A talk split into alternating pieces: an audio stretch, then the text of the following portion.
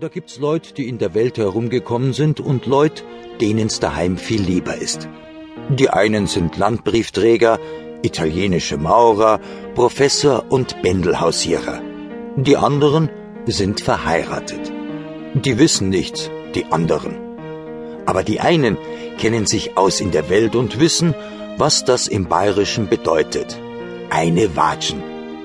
Wenn sie wieder heimgereist sind, horchen alle Leute auf und sie erzählen's und fangen an zu übersetzen. Eine Ohrfeige, eine Maulschelle, eine Backpfeife.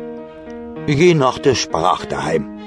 Aber die Watschen hat halt dann den richtigen Klang nicht mehr. Was aber Watschenbaum heißt, das wissen die wenigsten Leute. Da muss man sich schon gut umgesehen haben in der Welt. Bis St. Barthelmä, bis Chieming, bis Rottach und bis in die Scharnitz muss man gekommen sein, dann kann man reden über Land und Leut. Vielleicht willst du überhaupt gar kein Weiberts haben. Vielleicht willst... Nix Willi. Ein Weiberts will ich haben. Du Malefizer Vater, du Eigensinniger. Schimpft der liebe Gottvater und kann sie nimmer halten und äh, nicht mehr daheim und langt aus und haut hier und Batschen tut schon auch.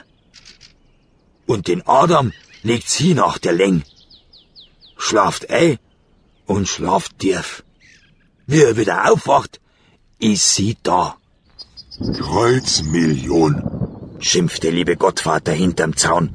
Ich werde halt doch noch einen richtigen Watschenbaum erfinden und erschaffen müssen. Leute, es ist kein leichtes, geschlagene sechs Tage im Holz draußen bei den Füchsen zu hausen, zu essen, was Holzknechte gekocht haben und nach Feierabend in einer stinkigen Holzerhütte ein braver, zufriedener Zunterer zu sein. Von Zwangs wegen. Lump! schreit die Zunterin und kreischt wütig hinterdrein. Jetzt ist ihr die Sach zu dumm. Und dann patscht es. Einmal, zweimal. Der Watschenbaum ist umgefallen. Oh weh, oh weh, Zunterin.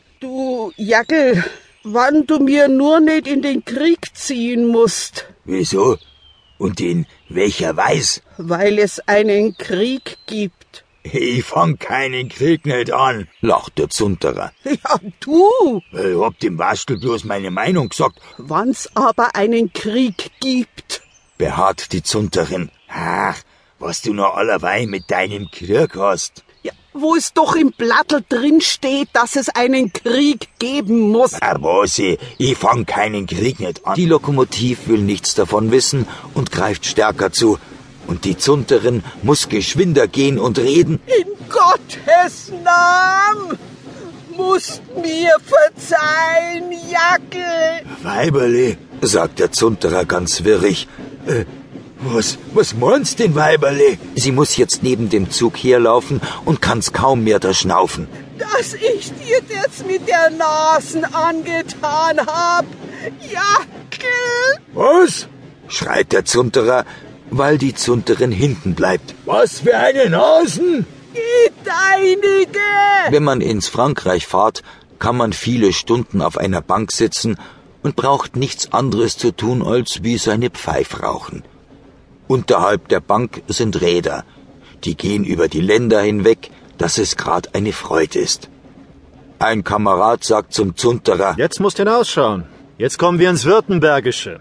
Da ist der Ulmer Dom. und der Zunterer nickt und sagt vor sich hin, ist sie also unter der Haustür gestanden, bei der Nacht. Unter der Haustür.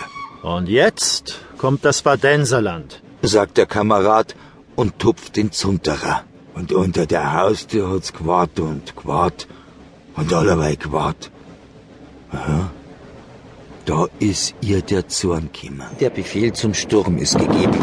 Der mit der Brillen springt flink auf und der Zunterer muss fluchen, weil er mit seinem Holzknechtsgestell länger braucht. Er sieht den Kameraden wie ein kleines, flinkes Wiesel rennen und läuft ihm mit ganz verrückten Sprüngen nach.